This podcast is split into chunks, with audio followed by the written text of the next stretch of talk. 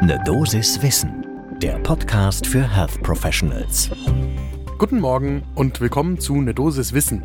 Hier geht's werktags ab 6 Uhr in der Früh um Themen, die Menschen im Gesundheitswesen tatsächlich interessieren. Heute ist das die Frage, ob Gesundheitskioske eigentlich eine gute Idee sind. Ich bin Dennis Ballwieser, ich bin Arzt und Chefredakteur der Apothekenumschau. Und ich darf euch im Wechsel mit meiner Kollegin Dr. Laura Weißenburger eine Dosis Wissen präsentieren. Heute ist Mittwoch, der 28. September 2022. Ein Podcast von gesundheithören.de und Apothekenumschau Pro.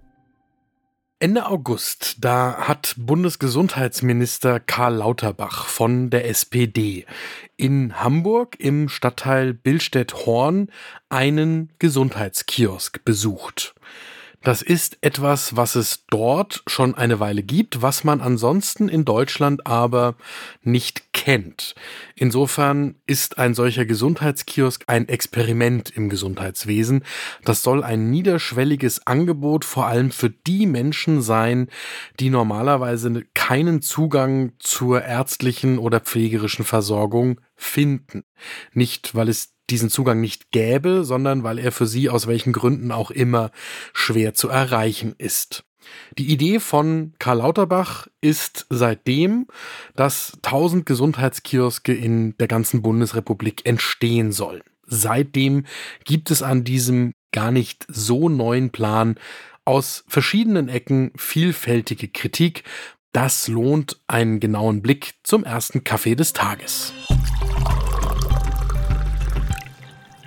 Am Anfang steht erstmal die Frage, warum eigentlich die Hamburger Gesundheitspolitik diese Gesundheitskioske geschaffen hat.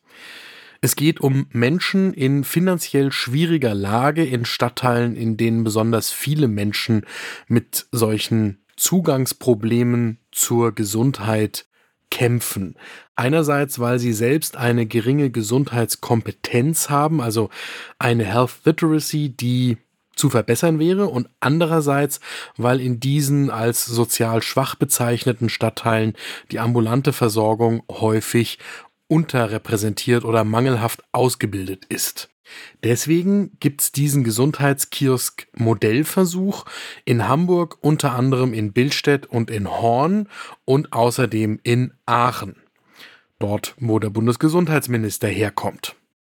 So, und deswegen ist auch die Hauptaufgabe von diesen Gesundheitskiosken, dass sie den Zugang von solchen PatientInnen mit besonderem Unterstützungsbedarf verbessern sollen. Jetzt hat Karl Lauterbach gesagt, lasst uns dieses Modell doch bitte bundesweit ausrollen.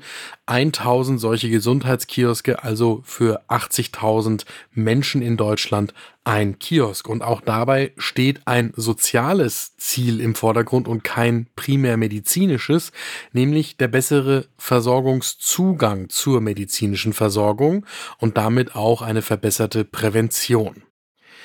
Die Aufgaben von solchen Gesundheitskiosken, die sind dann wieder medizinisch. Also zum Beispiel auf ärztliche Veranlassung hin die Routineuntersuchungen wie Blutdruckkontrolle oder Blutzuckermessungen durchzuführen oder wiederum die Behandlung in Arztpraxen und Krankenhäusern zu vermitteln. Außerdem sollen chronisch Kranke, die schlecht an die ambulante Versorgung angebunden sind, begleitet werden und es soll auch in einzelnen Gesundheitsfragen, wie zum Beispiel bei Übergewicht oder bei Raucherinnen und Rauchern zur Entwöhnung beraten werden. Die erste Kritik, die sofort gekommen ist, war, wer soll das eigentlich machen? Im Modellkonzept sind das Pflegekräfte, also zum Beispiel das, was man Community Health Nurse nennt und was genauso schwierig zu bekommen ist auf dem Arbeitskräftemarkt wie examinierte Pflegekräfte. Da ist auch ein großer Haken an diesem ganzen Konzept. In dem Moment, wo man aus dem Modellversuch ein Regelkonzept machen würde, müsste man die Frage beantworten, wo eigentlich all die Pflegekräfte, die Community Health Nurses herkommen sollten, die in solchen Gesundheitskiosken arbeiten sollen. Das zweite, das Konzept sieht vor, dass die Kommunen eine solche Anlaufstelle initiieren. Damit müssten sie auch einen Teil der Kosten tragen. Nach dem BMG-Konzept sieht das so aus, dass die gesetzliche Krankenversicherung den Löwenanteil der Kosten tragen würde, knapp 75 Prozent, die private gut 5 Prozent zusteuert und die Kommunen ein Fünftel der Kosten tragen. Da kommt die nächste Frage, ist denn sichergestellt, dass ausgerechnet in den Kommunen, beziehungsweise in den Stadtteilen von Kommunen, wo diese Kosten anfallen würden, wo diese zusätzliche Versorgung benötigt wird, auch die Mittel da wären, um das zu tun. Und damit zu der Frage, wissen wir eigentlich, was solche Gesundheitskioske bringen? In Hamburg, Billstedt und Horn ist das Ganze vom Hamburg Center for Health Economics an der Universität Hamburg begleitet worden. Und deren Analyse sagt, dass tatsächlich jede bzw. jeder zweite an dieser neuen Versorgungsform teilnehmende Versicherte sich während der Projektlaufzeit mindestens einmal im Gesundheitskiosk hat beraten lassen. Also wer hingegangen ist, der ist auch wiedergekommen, beziehungsweise wer Zugang zu dieser Versorgungsform bekommen hat, der ist auch tatsächlich gekommen und hat sich beraten lassen. Bei den Menschen in diesen beiden Stadtteilen in Hamburg ist im Modellprojekt die Zahl der vermeidbaren Krankenhausfälle im Vergleich zu anderen Stadtteilen Hamburgs um fast ein Fünftel zurückgegangen. Das heißt, die effektivere, effizientere ambulante Versorgung hat hier im Modellversuch tatsächlich gegriffen. Gleichzeitig ist die Zahl der Arztbesuche in Bildstedt und Horn in Hamburg natürlich gestiegen, weil diese Personen dann ja eben in der Arztpraxis angekommen sind, statt vermeidbar in der Klinik zu landen. Allerdings ist der Evaluationszeitraum nur 18 Monate lang. Das ist für ein solches Vorhaben verhältnismäßig kurz. Wir haben Jonas Schreiöck befragt. Das ist der Professor für das Management im Gesundheitswesen an der Universität Hamburg und der wissenschaftliche Direktor dieses Hamburg Center for Health Economics was er denn zu seiner eigenen Studie sagt. Und er sieht das so, dass Gesundheitskioske generell eine sinnvolle Sache sind. Allerdings müsse man dann schon genau hinsehen, wo man die denn tatsächlich braucht und ansiedelt. Also einfach so 1000 Gesundheitskioske übers ganze Land zu streuen, das hilft sicherlich nicht.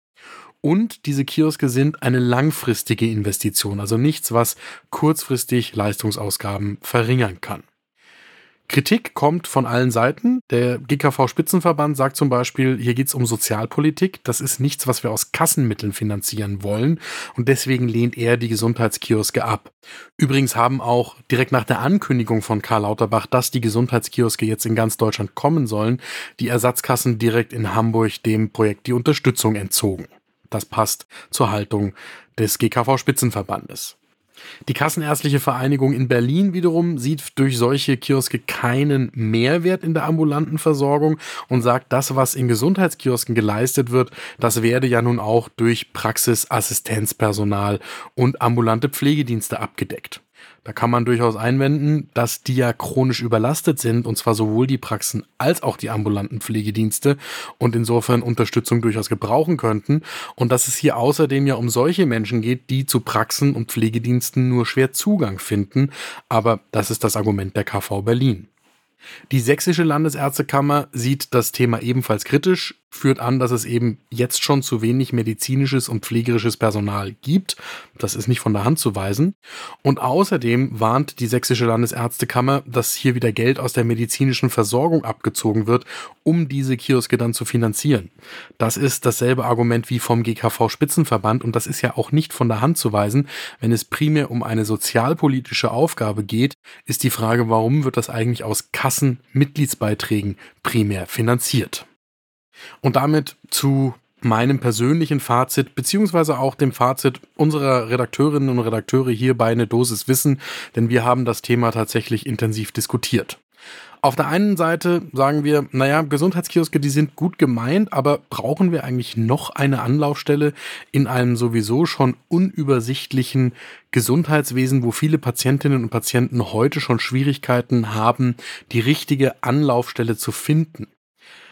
Selbst wenn Gesundheitskioske eine solche Leuchtturmfunktion übernehmen könnten, können sie jetzt ja eigentlich gar nicht so eingeführt werden, dass sie diese Schleusenwärterfunktion irgendwie auch wahrnehmen könnten. Und müssten solche Stellen nicht andernorts geschaffen werden, zum Beispiel beim öffentlichen Gesundheitsdienst. Der sollte ja gerade im Koalitionsvertrag gestärkt werden und da könnten eigentlich auch diese niederschwelligen Angebote sein, um Patientinnen und Patienten richtig zu leiten und dabei zu unterstützen. Deswegen sind wir in der Redaktion skeptisch, ob diese Gesundheitskioske jemals tatsächlich kommen werden. Aber wir finden die Diskussion darüber, wie Menschen mit Schwierigkeiten beim Zugang zur tatsächlichen Versorgung unterstützt werden können, wirklich wichtig. Das war eine Dosis Wissen für heute. Die nächste Folge gibt's morgen ab 6 Uhr in der Früh überall da, wo ihr Podcasts hört.